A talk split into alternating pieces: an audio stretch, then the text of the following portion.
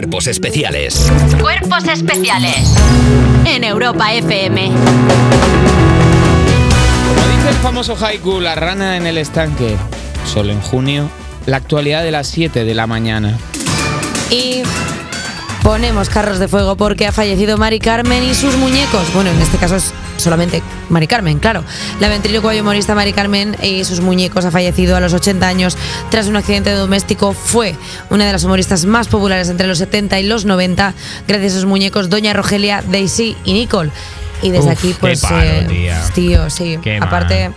Encima que sabe, sabes que, claro, es, es una gran ausencia para los cómicos porque en otros entierros de cómicos, en otros funerales de cómicos, e- ella siempre animaba mucho porque, porque cogía al muerto y, bueno, se hacía su cosa, ¿sabes? Que.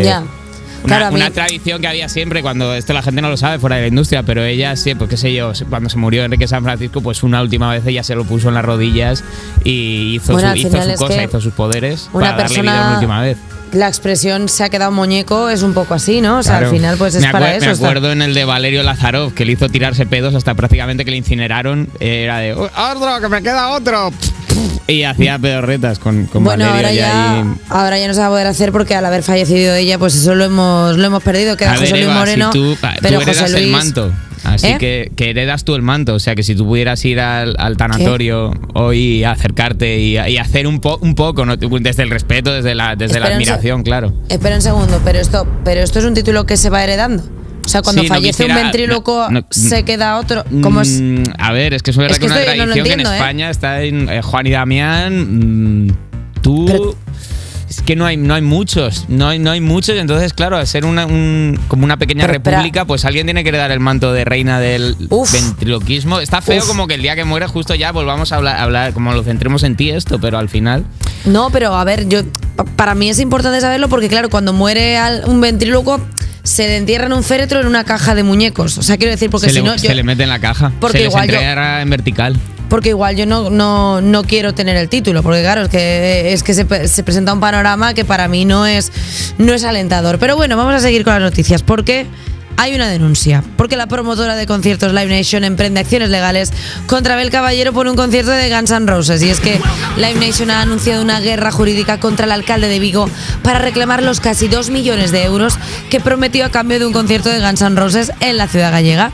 El concierto se celebró este pasado lunes en el estadio de Balaídos y dos días después Live Nation emitió un comunicado en el que decía que el concierto de la banda peligró en todo momento por de- eh, debido a la mala praxis del Ayuntamiento de Vigo después de un compromiso adquirido personalmente por el alcalde de la ciudad y que les informará debidamente de las acciones a tomar contra el Ayuntamiento y su alcalde, incluyendo las jurídicas, las legales y las amorosas. Han dicho, ¿eh? ¿Cómo? Han dicho. ¿Cómo que amorosas? ¿Qué, ¿Cuáles? ¿Qué amorosas? Es que tú sabes que Abel Caballero, al ser él Es un galán. un caballero, Sí. claro, eh, no solamente te promete eh, una compensación económica al final por hacer un trabajo, sino que también cenas, compromisos de citas. Claro, él se, claro, él se comprometió a tener mm, pues una cita así romántica con los promotores de Guns N' Roses que no se ha llevado a cabo. Entonces, claro, ellos Pues, pues hay un, va a haber un problema aquí porque es, es verdad que los ayuntamientos del PP son famosos por, por algunas cosas, pero ojo Live Nation, que, que ahora mismo se, se les considera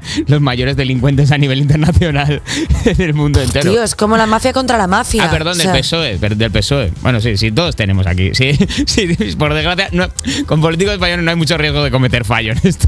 Pero ahora es, es como luchar la mafia contra la mafia. O sea, ¿quién va a ganar? Va, O sea, es la como- colisión de dos mundos, va a ser, va a ser complicado. Ojo con Es- esto, porque encima, claro, puede, puede plantarse ahí Roses y liarla, porque dicen, bueno, pues te lo soltamos en los hoteles de Vigo y que vayan haciendo el tratamiento que le suelen dar las habitaciones de hotel normalmente, pues que te lo hagan en todos los hoteles. Perdona, esto es precioso porque esto claramente es una historia shakespeariana. Shakespeariana no. Sí, shakespeariana. Sí. No, no. Bueno, Bueno, no- escúchame. no, no lo sé, ¿qué quieres escúchame, decir? Escúchame, que la tengo. Porque Abel Caballero y Live Nation son los Capuleto y los Montesco. Y Vigo y los Guns N' Roses son Romeo y Julieta. ¿Lo ves? Perdona, perfectamente ejemplificado. Es No hace precioso. aguas por es que es perfecto. Es precioso. Es precioso porque, claro, o sea, al final Guns N' Roses ama a Vigo porque es una ciudad que es para amarla, pero, sin embargo, eh, Le gusta Abel el Caballero. dinero más, claro. Abel Caballero, claro, al ser él, eh, Capuleto Montesco, puedes escoger el que quieras, está luchando contra Live Nation, que son los que yo, tío, voy a venderle esta historia a alguien. Estamos perdiendo dinero. Vamos a tener que vendérsela a alguien. Es, Eva Soriano, ¿quieres ¿Qué? poner a mover tu dinerito?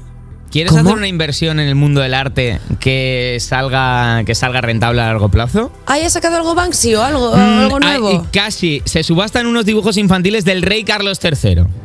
¿Qué? ¿Qué podría ser Banksy? No, no sabemos, no sabemos. Hoy salen a subasta en Inglaterra unos dibujos que el rey Carlos III hizo con 5 años. En los dibujos aparece su madre, su padre y hasta un conejito de Pascua. Y se desconocía su existencia hasta ahora. Entre los años 50 y 70 fueron recopilados por un periodista junto a otros objetos como tarjetas de Navidad o un menú de Buckingham Palace, porque Em, rebuscaba en las basuras. Estamos seguros de, porque yo he visto los dibujos, estamos seguros de que son de cuando era pequeño, los dibujó anteayer y han dicho, sí, esto es de cuando de tenía pequeño, cinco. de Es de cuando tenía cinco añitos, y él, con un Ya, cuatro, aquí con- hago un retrato. Con los dedos ya morcillones, que sabes que le da angustia cuando tiene que firmar algo. Claro, porque, porque tiene gota en el dedo meñique. Si es que ese dedo meñique se lo van a tener que amputar en cualquier momento. Tiene un sello en el dedo meñique que ha crecido con él. O sea, es como una más ramificación de Carlos III. Eh, bueno, yo preferiría no tener que comprar obras del rey, sinceramente. Compra- cómprate algo. No, Del rey- del preferiría rey que no. De, de Inglaterra, no, no Sí, aquí, por supuesto. que Las obras, Ca- es que pues, claro, al llamarse los dos Carlos, bueno, el otro es John, John, John Charles, pero este es Charles Charles solo. Pero bueno. Ah, bueno, claro, que- Juan Carlos, John Charles. No Claro, es que, es, es que están ahí. Pero bueno, que hasta aquí la actualidad, que nos ha quedado Ya muy vale, bonita. hombre. Venga, Blacito, venga, venga, pim pam pum.